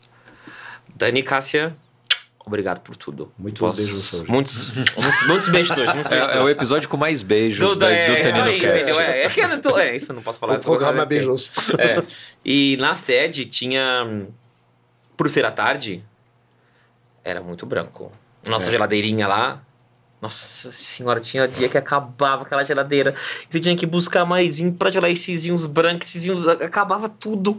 A gente tinha uma banheira. Deve ter, até, até tem, até Não, hoje tem, tem a banheira lá. Você colocava o vinho na banheira e tinha da geladeira, e você colocava umas caixas e ó, branco, branco, branco, branco, branco, rosé, rosé, espumante, dali, dali o dia inteiro. Acho que na sede era um pouco isso, era um pouco. Não, mas de, de um lugar interessante o que ele está falando, porque de um lugar para um outro, bom, o Ester é restaurante. Já é, é um consumo diferente. De vinho, cadeira Ou seja, praia, você era. chegar, você está na calçada, exatamente, cadeira de praia. Na tu calçada, primeiro, né? É, tu, o primeiro, ovo, tomar um branco, claro. E essa carta rotativa isso, também, é. a minha vous, vous não sei porque me permite de conhecer coisas também. Não, mas é legal porque me daria tristeza se você me falasse assim, não era tinto. Ah, não, com certeza. Quatro da tarde na calçada Com e o, sol de e o malbecão. Graus, né? Você sabe? Cê, então, não tem como. Até a gente trabalhava e ficava, não dá. Aí o pessoal falava, toma das coisas, a gente falava, não, tinto não dá, não vai rolar. tem que ser um branco, um rosé, um Preciso trabalhando. Tinham garrafas que a gente brigava que a gente falou, se não vender essa aqui, nós vamos ter que fazer alguma coisa. Porque eram muito bons os vinhos, entendeu? Uhum. Sempre foi uma seleção muito boa, muito bem feita lá. E sábado, duas da tarde, a casa abria. A gente tinha que fechar a porta, 1h50. Que tinha gente na porta já querendo tomar vinho. A gente falava, vai acabar os vinhos fáceis hoje. Fácil, fácil, fácil, fácil. E acabava aquilo é um, aquele lugar é, é, um, é um fenômeno. É um fenômeno ali. É diferente do público que trabalha à noite, que um vinho tinto e tudo mais. Não, totalmente não, da, isso, isso. Da estação, não tem que falar. Lá o que saía muito era branco e rosé e espumante, não tinha que fazer. E acho ótimo que as pessoas aprendem mais. Laranja. A gente vendia muito laranja também, que ele falou agora no, no, é. que no Ster tem uma carta boa de laranja. E a gente vende bem, vendia bem. E acho que é legal a gente sair do tinto. Porque quando as pessoas pensam. O exemplo clássico, as pessoas pensam em tábua de queijo com vinho tinto. Entendeu? A gente sabe que isso é uma atividade, vinho tinto e queijo, não posso falar isso muito publicamente, mas vinho tinto, no geral, com queijos mais frescos, não dão liga. Tá? Isso é uma atividade social, não uma atividade de harmonização. Uhum. Geralmente, queijos vão harmonizar um pouco mais com vinhos brancos. Mas não tá errado você tomar o seu queijo com o seu vinho tinto, tá? Toma o que você quiser. Não tá errado, é, mas só não faz com sushi. Pessoal. Só não faz com sushi, que eu não posso falar um que, do vinícola. Que, aquele que é... eu não posso falar um da vinícola, não faz com sushi. O vinho que ele pensou, que eu sei qual que é. sushi? Que aí, tinto sushi, tem uma vinícola específica. Não, não, é só, só tinta, tem um vinho muito específico. Tem um vinho muito específico ali. Que um dia eu tava lá em Alphaville, não vou falar o lugar óbvio, passando na centro comercial, lembrei de você na hora. Aí tinha um cartaz desse tamanho assim, ó. Vem essa boiar nosso sushi e atrás esse vinho. Pá! Eu falei, não Mas é aposto que esse cara tá ganhando dinheiro, tá Com lotado. Com certeza, tá aberto é? até hoje o lugar, entendeu? Tá cheio, é famoso não, não lá, entendeu? Dúvida. É famoso. Esse cara tá ganhando dinheiro. Tá ganhando dinheiro, não posso falar que é, entendeu? Mas são coisas assim, não tem que fazer. É o paladar. Às vezes é, é coisa... É, acho que é mais que o paladar, é uma questão social. Você acha que é uma questão de, de, social? de status. Esse vinho você acha uma questão social? É. O vinho por- que vem do Corsa lá, que vem importado Por no isso, contrabando, qual- você acha que é uma questão quanto, social? quanto que ele custa na assim, importadora? Ah, isso é uma isso, isso eu tenho treta. Ó, isso eu tenho, estou aqui com meu vinho de 250 reais que eu paguei 50. Ele pagou 50. E esse cara Qual que é uma gastronomia que é ah, requintada? É japonesa, mas ele Então. pediu do cream cheese de cinquentão, o vinho de Já não cinquentão. falamos de comida japonesa, como cream cheese. É, é, é, Exatamente, Né? Não, mas aí ele fez a foto, tem 500 reais na foto, mas É. ele gastou 100. Ele então gastou é, 100. é isso. Sabe qual que é o pior? Que esse cliente que vai pegar no contrabando do Corsinha lá, que pagar 70 nesse vinho X aí, ele vai chegar no seu bar e ele vai falar, tá caro esse aqui, ó. É. Porque esse vinho X, eu compro um quase igual a ele, eu pago 80. Ele acha que o, que, que o preço que ele paga lá no WhatsApp é o preço que, que, que vale por aí. Essa é a Sabe? pergunta que eu respondo todo dia. Ah, eu imagino. Eu imagino. Todo dia. Eu fui no churrasco esses dias, que eu tava lá, o cara, eu falei assim pro cara assim, ah, eu sou sommelier e tal. Aí o cara, eu também amo vinho, eu amo esse. Aí na hora eu fiz assim pra ele. Ok, ótimo, tudo bem. Como vai? Você bebe o que você quiser na vida, você morre mais cedo do que você quiser e a vida vai, a vida vai em frente, entendeu? Mas e, infelizmente, esse mercado desse vinho, nesse jeito que tá sendo feito, são uns três, na verdade, né? Ele tá cada vez maior. A gente não consegue combater isso, eu acho, sabe? A não ser que a pessoa entenda de vinho e queira ir atrás, mas você combater esse contrabando é difícil.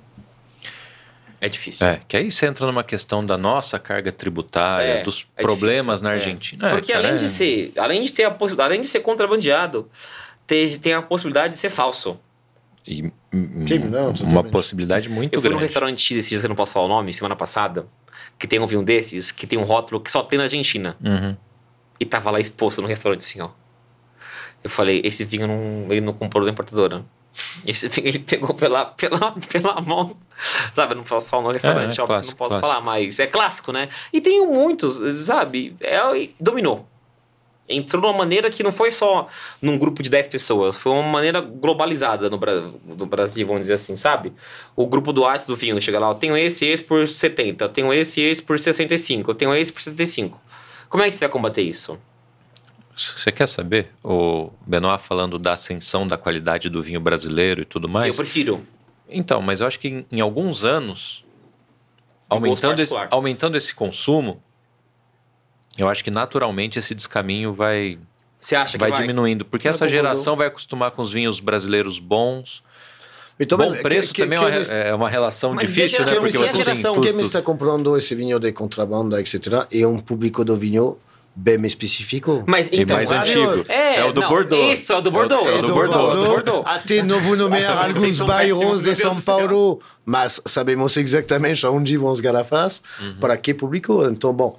eh, Mas geralmente É, esse é. público. é- Desculpa, continua falando. Não, não, por favor. Que esse público toma por status. É isso que eu falei, é é a foto. então É, o, é, o combo, é o foto. combo completo ali. É, e você, Mas como é também que você vou- vai desmistificar esse jovem que é filho desse cara, que cresceu nessa casa, Não, mas, que só é, toma esse desde- vinho? Desde quando o filho coisa, segue o pai. você falou da Vai tomar, tributação, né? também Certo, o que pode mudar aí- o jogo É. é um trabalho forte sobre a tributação, sobre Sim, os vinhos, enfin, sobretudo no Brasil, para dizer a verdade, mas falamos de vinho, acho que tem um trabalho importante para fazer sobre isso. Uh, carregar de, de, de taxas, uh, de impostos importados, tudo bem, proteccionismo, why not? Está tudo bem. Mas pelo menos liberar um pouco a produção brasileira, deixar um pouco mais de liberdade e, e poderia quebrar esse tipo de comércio de caminhão uh, B, ou C, ou D e, tal. É, o Ó, trabalho ó, do. meu- Olha, eu cortando no WhatsApp, um amigo meu mandando, Danilo, depois me fala que vinho falsificado é esse, pelo amor de Deus? É, Quem é uma- não uma Eu te, mando, eu te mando depois no WhatsApp, entendeu, Reinaldo, querido? Senão, já viu. Mas é uma é clássico, não tem como. Mas eu tenho uma visão diferente. Eu acho que vai ser difícil, Mais difícil. de combater isso. Eu acho que se o país que tá lá continuar, não sei, não sei, Quebrado, entendo de né? política, não tem nada de política, tô É, falando de é, política, que- tô falando, tô falando de vinho. Do que tá, isso vai aumentar. E isso preocupa muito. As pessoas que trazem esse vinho, que querendo ou não, é uma vinícola que tem um prestígio muito grande na, na- na Argentina. É uma vinícola que fez escola, sabe? E não tem problema nenhum você tomar esse vinho nessa vinícola. O problema é você tomar esse vinho nessa vinícola comprando do contrabando. Sabe? Não tem o que falar. O vinho é bom. Sabe? É um vinho mais clássico, é um vinho mais. É a identidade do país, se duvidar, que Exato, colocou o país é, é na, a na, no bandeira negócio, é a bandeira. nacional ali. É esse vinho. Entendeu? E acho que vai ser um pouco difícil de a gente quebrar a barreira de algumas pessoas quando querem migrar desse vinho para o mundo diferente. Não, e, e essa questão tributária não é só para o vinho importado. Se a gente considerar, o vinho brasileiro é quase que 90% importado. Ah, isso, porque, isso que eu falei. Né, é, a, a muda vem de fora, Tu a favor a de barrica continuar vem de, de, fora. de, de, de, uh, como dizer, de, de carregar, enfin, de, de, de ter um imposto sobre os importadores, mas pelo menos liberar os vinhos brasileiros Pois é. um pouco, dar um gole de ar para os produtores, O brasileiro vai permitir para o público vezes. brasileiro de, de, de, de comprar vinhos nacionais para um preço bom, de consumir bem, uh, reforçar a economia local, enfin, bom, isso são coisas positivas. E aí agora eu vou apresentar o terceiro vinho. Muito bem. Porque ele só está na mesa graças à minha cara de pau. É verdade, conta a história. Eu vou contar a história aqui no ar. Pouquinho antes, Danilo estava numa reunião de negócios com o Edu, que é hoje o diretor de marketing, é do comercial também, o É, Edu? marketing comercial ele É, faz. ele manda lá. Ele representa Ele, isso. ele manda, É. ele manda soltar, cara. manda prender. É. é, da viniculateira. E vocês estavam com quantas? Sete garrafas Sete lá? garrafas, Ele me mandou um vídeo e tal. Eu falei, "Ô, bonitão, então me manda uma garrafa, porque agora eu fiquei com vontade. É. E Aí eu mandou. cheguei com a garrafa, imagina. Então temos um terceiro vinho aqui, graças ao Edu. Muito obrigado, Edu. A gente está degustando aqui o Merlot com Cabernet Franc. Já dei uma olhadinha na ficha para eu poder falar com propriedade. 90% de Merlot, 10% de Cabernet Franc. Depois da assemblagem, 12 meses em barrica de carvalho. Bem bacana, gostei. Esse eu não tinha É provado, já é provei bom. bastante coisa da Teira e eu- esse eu não conhecia ainda. Então, Edu, obrigado. Em breve eu quero você aqui também falando dos vinhos de altitude, hein? Sim, isso, é- se eu não me engano, isso tá a 1.100 metros de altitude. Não, não 1.100 não. Mas acho que é 1.000 metros, uma coisa assim que ele falou pra mim, não lembro agora, que tava no almoço com ele agora, que era um... 900 metros. 900 metros, isso aí, quase mil metros. Que era uma. Nove, sete garrafas de vinho dá pra aguentar. Mas isso aqui é um vinho nacional. Que bate vinho por aí. Ah, bem bom, senão eu provei deles uma, essa semana uma, Que uma bate rosé, vinhos uma, uma por aí. espumante rosé, tá, tá interessante o trabalho deles também. Quando eu falo que bate vinhos por aí, gente, tô querendo dizer que nessa faixa de preço que esse vinho é vendido, ele consegue entrar no mercado competitivo com vinhos que vêm de fora, tá? Não é uma coisa ampla, ah, não vou tomar o vinho nacional, você não pode comparar esse vinho com um vinho que custa X. É dentro dessa faixa de valor, você está disposto a gastar. Se você pôr uma degustação às cegas, isso aqui tá muito bem feito. É o que o Benoit faz no trabalho dele no dia a dia, quando ele quer colocar no ster, sempre brasileiro, é a luta dele diária, é isso. É um vinho bem feito, num preço que é o que você pagaria por um vinho do exterior. É, esse vinho chega numa mesa de restaurante a quanto? 200 reais? 200 é, 200 Se- é, se- esse vinho é um vinho na mesa de restaurante de 200 Sinceramente, reais, vale, 220 vale reais esse sem vinho. problema o, o pássaro negro chegar a menos de 200 reais numa mesa de É. restaurante. Isso tá bom, né? vai É, chegar isso, para... isso não vai, isso não vai, isso, se chegar no mesmo restaurante é mais Chuta 500, que preço mas- vai, é. É, isso pode chutar, isso aqui é uma raridade mesmo, isso aqui é uma coisa... É isso. É, mas isso não, isso aqui é eu, 200, quando eu vi os 200 você três vinhos, eu falei, não, uma tacinha de cada, vamos manter a pose. Ah, Mas não, aí aqui não eu falei, dá. vou beber até a última Não dá. gota. A gente, ali. eu cheguei na casa do Benoit semana retrasada, ano novo. Eu levei essa garrafa, a gente acabou essa garrafa em meia hora. É. Que tava muito, muito, muito bom. E não era chinesa, era outra parcela É. que ele tinha, que era de Moulin que também tava top igual. Começamos bem o ano. Ó, Graças mas, mas volta um pouquinho o assunto. Que a gente matou uma garrafa de vinho tinto, tranquilo, porque ele era um vinho leve. né? É um termo cervejeiro, mas né, com drinkability muito bom. Que você ia tomando, o tomando e foi. glu-glu. Glu glu, Glu, glu, glu, Vamos, botar um, um francês É, glu, glu. Cara, né, ele não é pesado como Não. um, um tinto mais estruturado, potente. Então, cara, são quatro da tarde de uma quinta-feira. E a hora que não a gente é tem esse o vinho pra o gente dia tomar. inteiro ainda, a gente vai Exato. sair daqui vivo, porque a gente tomou A- esse Aliás, vinho. preciso te liberar aqui, ó, Benoit, daqui dois minutos. Que horas Não, são? acho que ainda nada da... É, daqui cinco minutos no Tá. máximo. Vou deixar vocês É, continuar. Acho aí, que... aí a gente fi- finaliza aqui, porque temos vinho, né? Temos. não, não vou parar, né? Não, não quero não, voltar pro problema. trabalho. É. Que A, a pessoa acha que eu sou podcaster, né? é, Danilo, o pessoal acha que eu sou podcaster. Não, eu tenho trabalho. Enquanto eu tô aqui, tem é um o pau tá comendo. A gente, ele tem um podcast que ele só traz pessoas que ele gosta e que tem um trabalho muito bom, que ele acredita. Pra gente é um prazer tá aqui hoje. Foi uma data que teve que escolher a dedo. A gente mudou a data duas, três vezes Ah, é. para poder chegar aqui. Inclusive no episódio passado eu fiz esse agradecimento porque eu precisei mudar. Ia ser o dia 30, o episódio anterior, né? Mas aí era carnaval e eu não ia conseguir gravar carnaval com as meninas indo desfilar amanhã. Amanhã? É, amanhã já. Amanhã. Amanhã, sábado, enfim. Aí falou, dá pra mudar? Dá, deu. Então, Tá, tá vamos tudo mudar. Aí eu mudar pro Benoit. O Benoit não respondia, que o Benoit pegou uma consultoria nova agora. Agora ele não tem mais tempo pra viver, Tá coitado. nada. E É aí, uma filha em três lugares, começar de... É, aí não, não, não, não dá. Eu falei, Benoit, vai ter que ser tal dia, tal hora. Dá, não dá. Eu não sei o que, é, marca a agenda, muda a agenda, não sei o que, que dá e que quando bate, bateu. Tamo aqui. Menor, para calhar mesmo, já que você tem cinco minutinhos, como é que estão os seus projetos profissionais? O que, que tem hoje? O que, que tem de futuro? Você já revelou que você não é Então, sócio do Danilo? atualmente, Ainda. a decepção de milhares de pessoas. Todo mundo estava esperando. Euh, non, bah, atualmente estou donc socio e chefe do, do Este Rooftop. Estou acompanhando Yaya Cava Manger. Entrei numa consultoria no Urus Restaurant, que é o primeiro steakhouse de uh, carne brasileira. Uhum. De super boa qualidade. Uh, tu- Posso te fazer uma pergunta da Diga. carne? Diga. É, é muito tradicional você vender falando assim, é de novilha jovem. Porque é uma carne mais macia e tal. E lá é o Ah, contrário. justamente, lá falamos de vaca velha, falamos, de, falamos desculpa, de raça europeia, 100% taurina. Uh, temos um trabalho que está feito no Brasil atualmente para donc, o Jean Clini do Urus, Uhum. que trabalha há 16 anos sobre o, o gado, etc. Temos sa- o projeto Santana, também que está super interessante, que trabalha uh, também esse conceito de vaca velha, uh, raça Aberdeen Angus, etc., Wagyu. Uh, não, tem um trabalho que está muito. Mas, de toda façon, o Brasil, atualmente, falamos dos vinhos muito hoje, mas uh, os queijos artesanais, charcutaria, etc. Quando eu vejo o, a diferença entre a minha chegada 10 anos atrás. Tinha queijaria na Vila Madalena, é o único lugar onde tinha queijos maturados, Eu leite lembro. cru e tal. Agora você encontra queijos maravilhosos no Brasil, vinhos maravilhosos, charcutarias, carne, legumes orgânicos, etc. O mundo mudou totalmente. Acho que chegou no bom momento. Uhum. E uh, é isso. E para voltar donc nos projetos, temos na ideia, como um amigo meu também, de montar uma casa de vinho brasileiro em Paris, fazer uma exportação de vinho. Uh, cada vez mais projeto ligado como vinho, uh, conceito no turismo, no Rio Grande do Sul, no Minas, no, em vários, no Goiás, etc.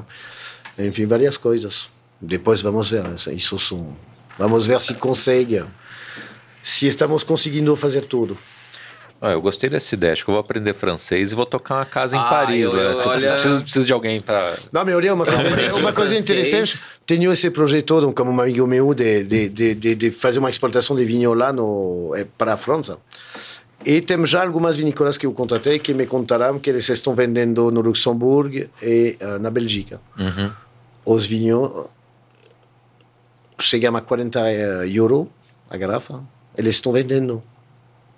Tem uma, uma curiosidade dos europeus para o vinho brasileiro, porque é tropical e tem esse negócio um pouco tipo, se pegar, você tem uma, uma sambinha no, no negócio, etc., está muito interessante. Mas vinhos somos, de- depois precisa de, de, de fazer uma seleção super bem feita eh, e levar lá vinhos bons.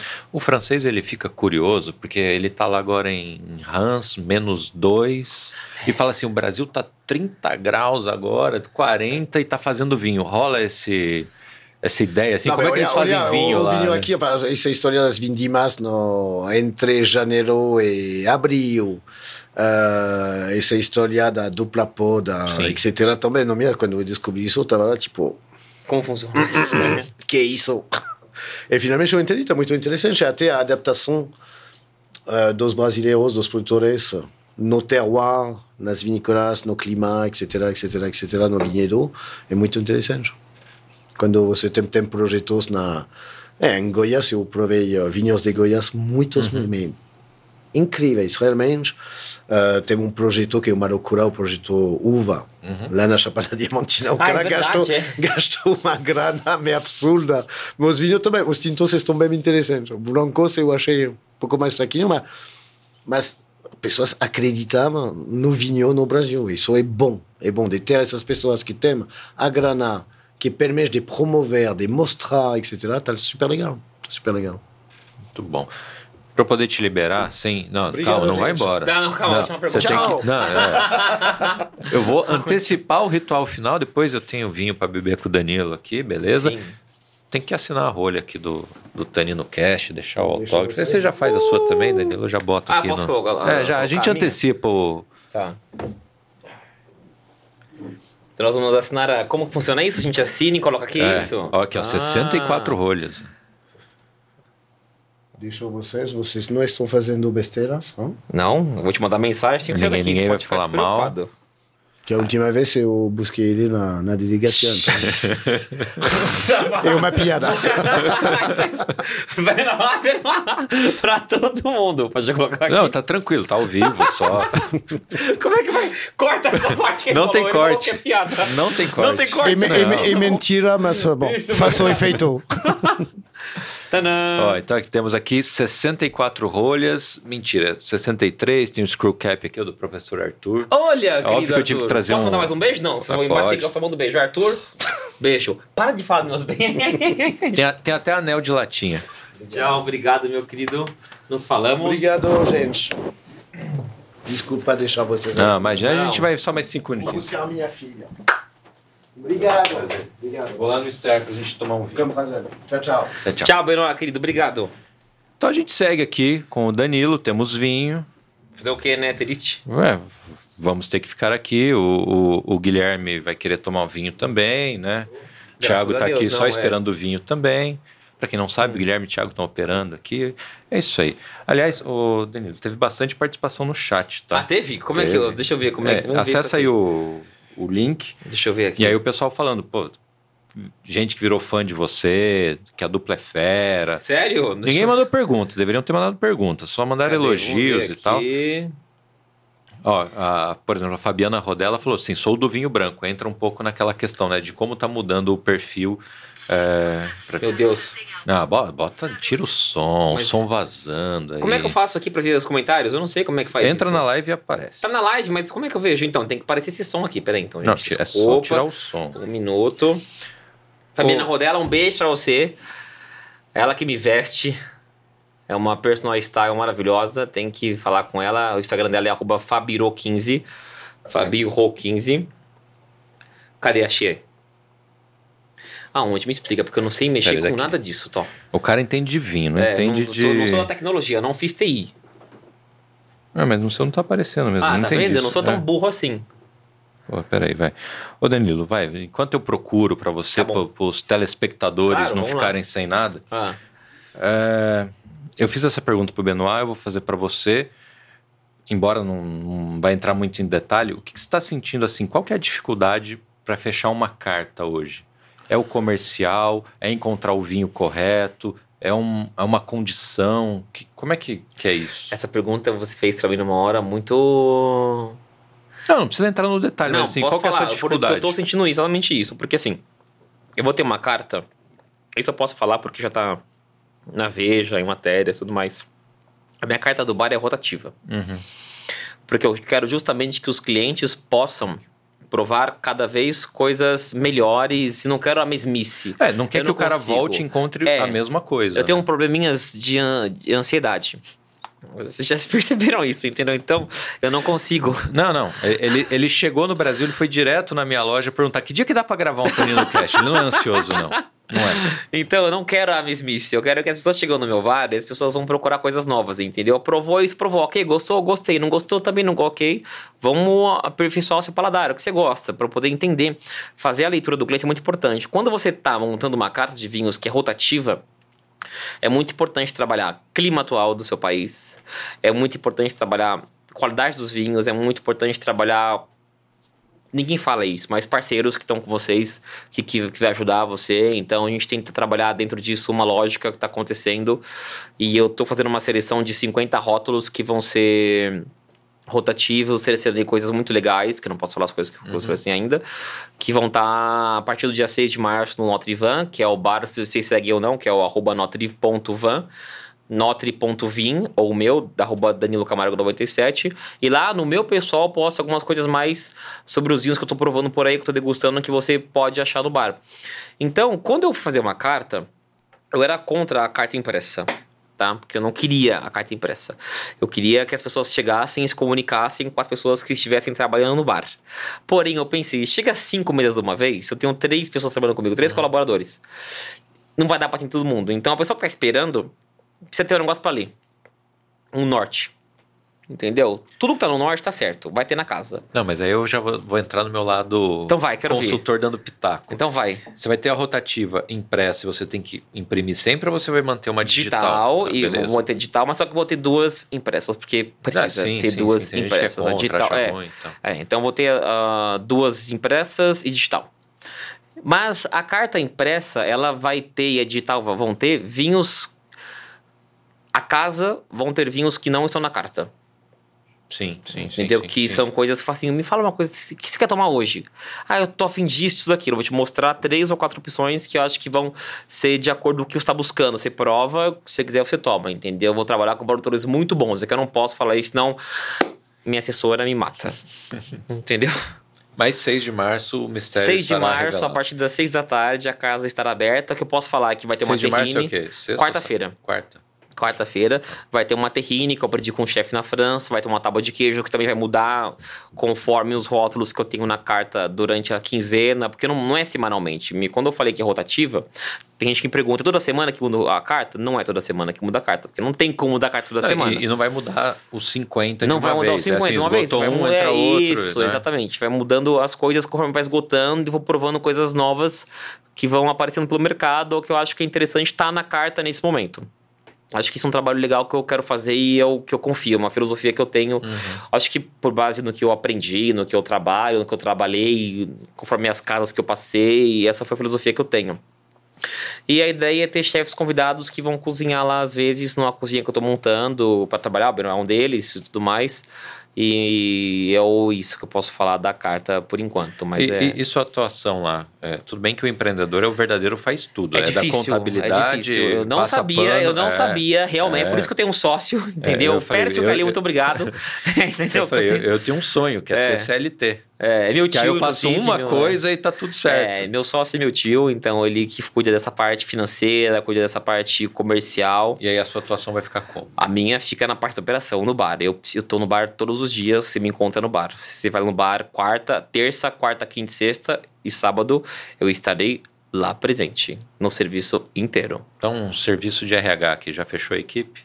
Já fechei a equipe, ah, já, já, tá gente. Já tá então não adianta mandar. Não já adianta tenho duas pessoas contratadas, já tá tudo bem, entendeu? Mas, para freela, se quiser aprender alguma coisa, o bar tá aberto para aprendizado. Se quiser trabalhar com vinho, você que tem experiência curta ou longa e quiser uma experiência nova de bar de vinhos, a casa tá aberta pra gente pegar pessoas para aprender. Mas isso que você falou, entendeu? É importante ter um sócio que cuida do financeiro, porque não dá. É muita coisa, você tem não que pagar a conta mundo, e você né? tem que montar a carta e cuidar do povo. É uma coisa que eu aprendi agora. Então tem que moderar, as coisas precisam ser bem divididas. Tem uma sociedade hoje, graças a Deus, que ela é muito bem sólida, muito bem feita, e eu consigo ter a liberdade de buscar coisas para trazer para os meus clientes no bar. Eu não preciso ficar preso numa coisa porque ele faz o que precisa. Uhum. E, e aí você fez a brincadeira do freela e tal. Sua primeira experiência, vamos dizer assim, de sommelier de, de salão foi quando no comecei, prosa? Quando comecei foi no prosa. Como é que foi esse primeiro momento, assim? Foi uma loucura, porque na época, antes do prosa, eu trabalhava com telemarketing. Eu vendia jornal com telemarketing e eu tinha que ligar no orelhão. A pessoa que atendesse o orelhão, eu tinha que vender o jornal. Eu batia a meta. Sempre falei muito, eu batia Caramba. a meta. Eu batia a minha meta. Não era muito, não. Era dois jornais por dia, né? tinha que vender. E aí depois eu entrei no telemarketing para colocar vagas de emprego. E aí nessa época, o telemarketing, eu comecei a cursar vinho.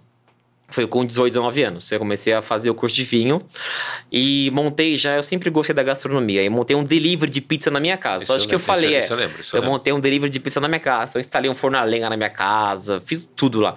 E aí, durante o dia, eu trabalhava nessa empresa de telemarketing, das 9 da manhã às 5 e 12 da tarde. Ia para minha pizzaria, ficava até 11 da noite. E às quintas-feiras a gente se encontrava na BS para fazer o curso de vinho. Uhum. Até um dia que não deu mais, eu falei, gente, eu preciso mudar a minha área. Telemarketing, respeito todo mundo quem quer, mas eu tinha outros focos na minha vida. E eu precisava trabalhar com vinho. Eu cheguei na BS, a Adriana, que trabalhava lá. Falei, Dri, tem uma vaga disponível, hein? Ela falou, tem essa aqui que publicou hoje. Liga lá e vê. Aí eu fui no Prós e Vinho, na Galeria Metrópole, no terceiro andar, lá, uma casa maravilhosa de vinhos, que foi minha casa. Nasci lá Por naquela muitos anos. casa, é, muito, três anos que eu fiquei lá. Passei na entrevista e adoraram, eu também adorei trabalhar lá. E fiquei três anos lá e foi 400 rótulos de vinho, com foco já em vinhos nacionais. E tinha vinho do mundo inteiro, vinho do mundo inteiro. Mas os foco, o foco era realmente vinho nacional.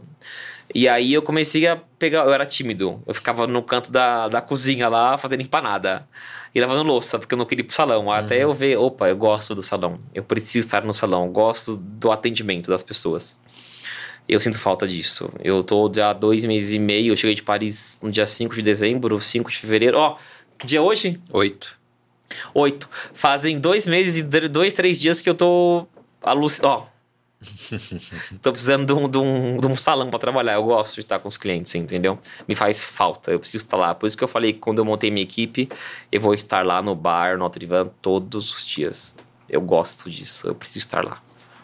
E você pretende operar todos os dias ou tem alguma O pausa? bar, ofer- o bar é de terça a sexta, das seis à meia-noite, e sábado, das quatro à meia-noite. E aí, domingo e segunda. Meia-noite, dá- não, desculpa. Da, é, terça a sexta, das quatro, das, das seis a onze, e sábado, das duas.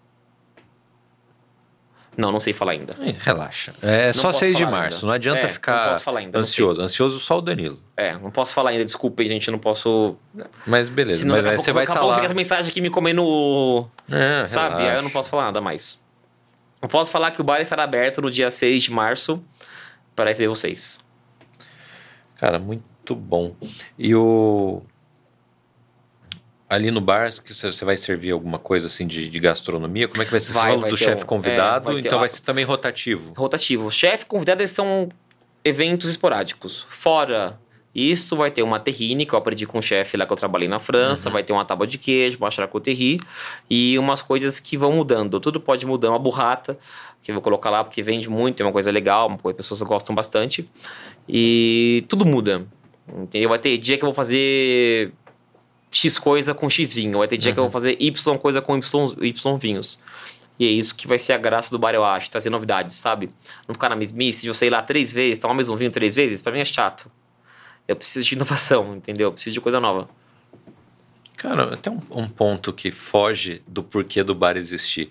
Tá. Mas existe uma cultura muito grande de você levar o seu vinho até um restaurante. Sim, talvez sim. uma wine bar menos, já que a proposta do wine bar é justamente essa, É, né? O meu é nula, essa E- possibilidade, mas... É isso que eu ia te perguntar, como é Tá. que é? Não, não, Não. tem, porque você fez esse trabalho Porque de curadoria, se a né? gente, Se a gente, se a gente pera pra, pra pensar, é monoproduto.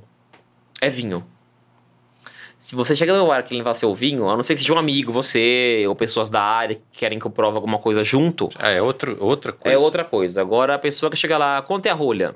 Não tem rolha, você não pode levar, porque eu só vendo isso. É o foco da minha venda, é o vinho. Uhum.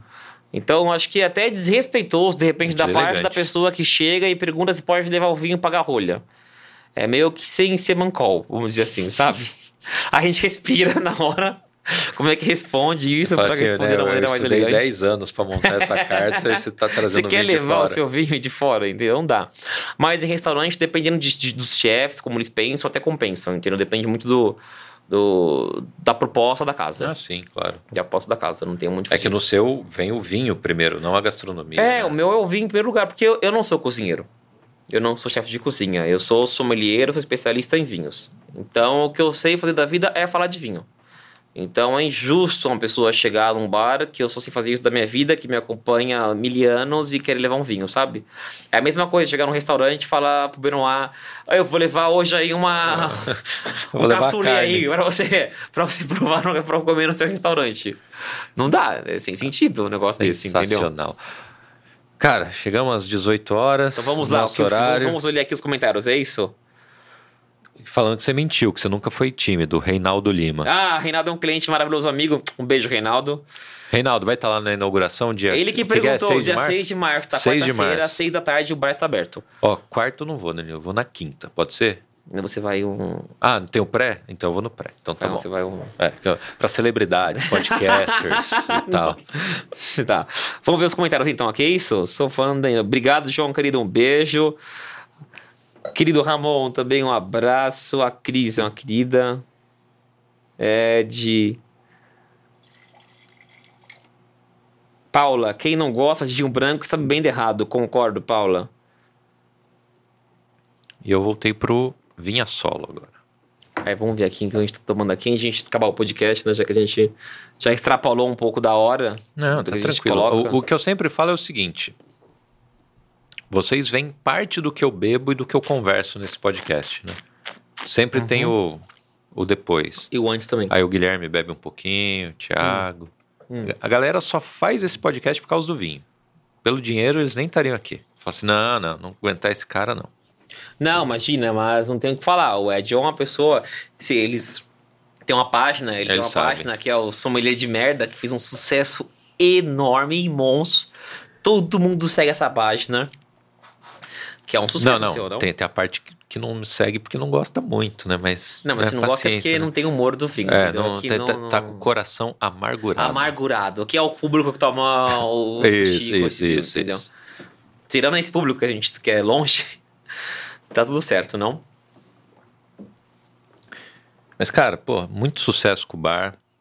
Acho que vai ser. É um trabalho muito duro que a gente É, tá não, fazendo, isso- é uma, uma loucura, uma Eu, reforma eu, muito eu, não- eu não vou nem te, Bom- fazer uma massagem de falar, não, vai dar tudo certo, maravilhoso. Não, vai ser cada dia uma porrada, mas. vai, vai, cara, vai, ser. Mas vai eu ser quero demais. que seja, eu preciso, eu gosto disso. Não, Rua João é Moura, legal. número 1086. Ó, tem endereço. João, ó, ele falou, não vou falar nada. Ele tá Não, isso eu posso falar, não Ó, posso João- falar mais detalhes de como vai se prosseguir a operação do bar. É, não. Mas o endereço, o horário, essas coisas eu posso falar. João é, Moura o quê? tá um pouco a definir ainda. É, Rua João Moura, número 1086, Pinheiros. Boa. Quase paralela com a Cardeal. Você entra aqui na, na- dessa Cardeal, entra na João Moura à sua direita, duas casinhas depois, estarei lá. A partir do dia 6 de março, com frio na barriga, mas com bons rótulos pra vocês.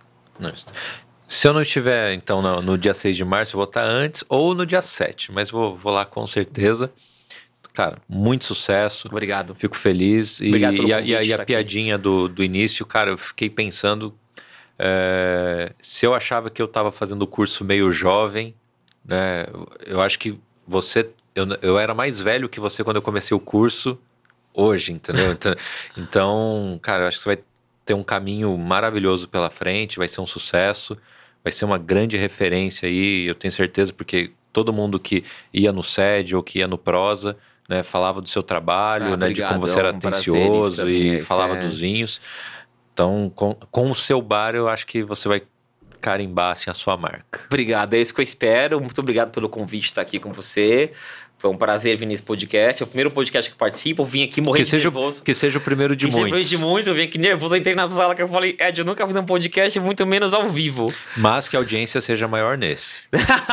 Desejo que Com vá em certeza, outros, é mas isso que aqui seja maior já é- audiência. tá bom, já deu uns comentários bons aqui na página. Deu, deu, aqui, foi, ó. foi bacana hoje. Entendeu? É. E aí, muito E depois tem a galera da convite. noite, da, do sábado. Pô, se bem que é carnaval, né? Se você estiver no carnaval assistindo podcast, eu vou Que ficar que meio triste por você, carnaval? mas eu vou visitar minha família. Ah, vai viajar. É, porque depois eu vou viajar pra França. Ah, é, tá É, vendo? então- Gente chique é outro nível, entendeu? Eu vou ficar aqui trabalhando porque o bar precisa estar inteiro pra você no dia 6, tá? Então, eu vou tá tirar aqui. o carnaval pra visitar a família. é isso aí. Bom, obrigado pelo convite, foi ótimo participar. Saúde, cara, muito obrigado. Saúde, espero você no Notre Dame. Sucesso pro Notre Van. Espero todos vocês lá, dia 6 de março, no Notre Dame. Vai ser um prazer recebê-los. E vamos beber coisa boa. É isso aí. Santé. Quem assistiu a gente até o final, muito obrigado. Deixe seu comentário, deixa o like, encaminha isso aqui para um amigo assistir depois. Até o próximo episódio, que eu não sei quando vai ser porque eu viajo. Saúde! Saúde!